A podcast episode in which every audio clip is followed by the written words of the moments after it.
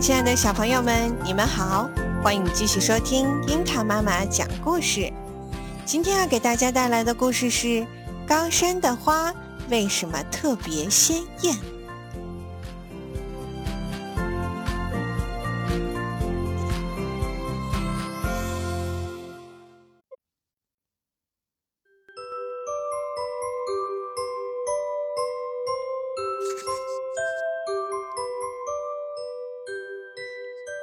蓝蓝的天空，漂浮着一片片雪白的云朵，好似扬帆的船只，在蓝色的大海上轻快地航行。一只矫健的小雄鹰穿过层层堆积的白云，直向高高的山巅飞去。高高的山巅上仍然残留着未化的积雪，白皑皑、亮晶晶，好像为雄伟的大山。戴上了一顶雪白的帽子，啊，真是太壮观了！小雄鹰站在高高的山岩上，欣喜地四下眺望着。它长这么大，还是第一次飞上这么高的山巅，心里非常激动。它东瞧瞧，西望望，发现悬崖的旁边长着一株特别艳丽的山茶花。就好奇地飞了过去。喂，山茶花姑娘，你好啊！小雄鹰在山茶花的身边盘旋，亮开了嗓子，向美丽的姑娘问好。你好，小雄鹰。终生生活在高山山巅上的山茶花姑娘，很少遇到来访的客人。她看到小雄鹰飞来，分外高兴。你可是难得的稀客呀，欢迎你经常到我这儿来。啊，这高山上的景色实在太美了。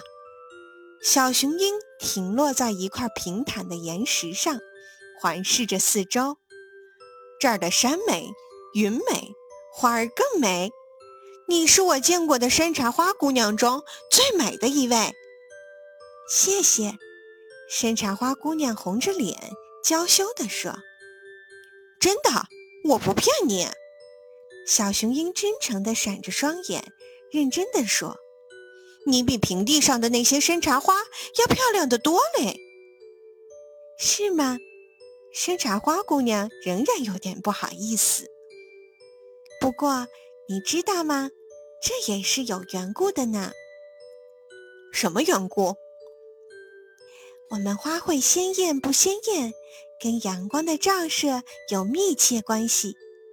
同样生长在一个地方，经常晒到阳光的，就要比背着阳光的花儿鲜艳得多。原来是这样啊！小雄鹰友好地向他打趣说：“那看来你得感谢太阳公公的额外关照呢。”额外关照？不，不是的。山茶花姑娘苦笑着摇了摇头。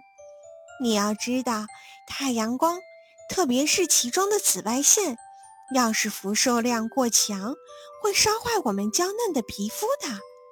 我们不得不穿上一件鲜艳的衣服来吸收紫外线，以免使身体受到它们的伤害。这完全是一种自我保护呢。啊，原来是这样啊！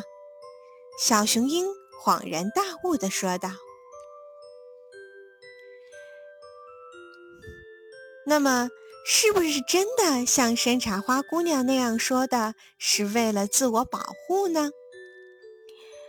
高山上的紫外线非常强烈，能使植物细胞的染色体受到破坏，对植物的生长很不利。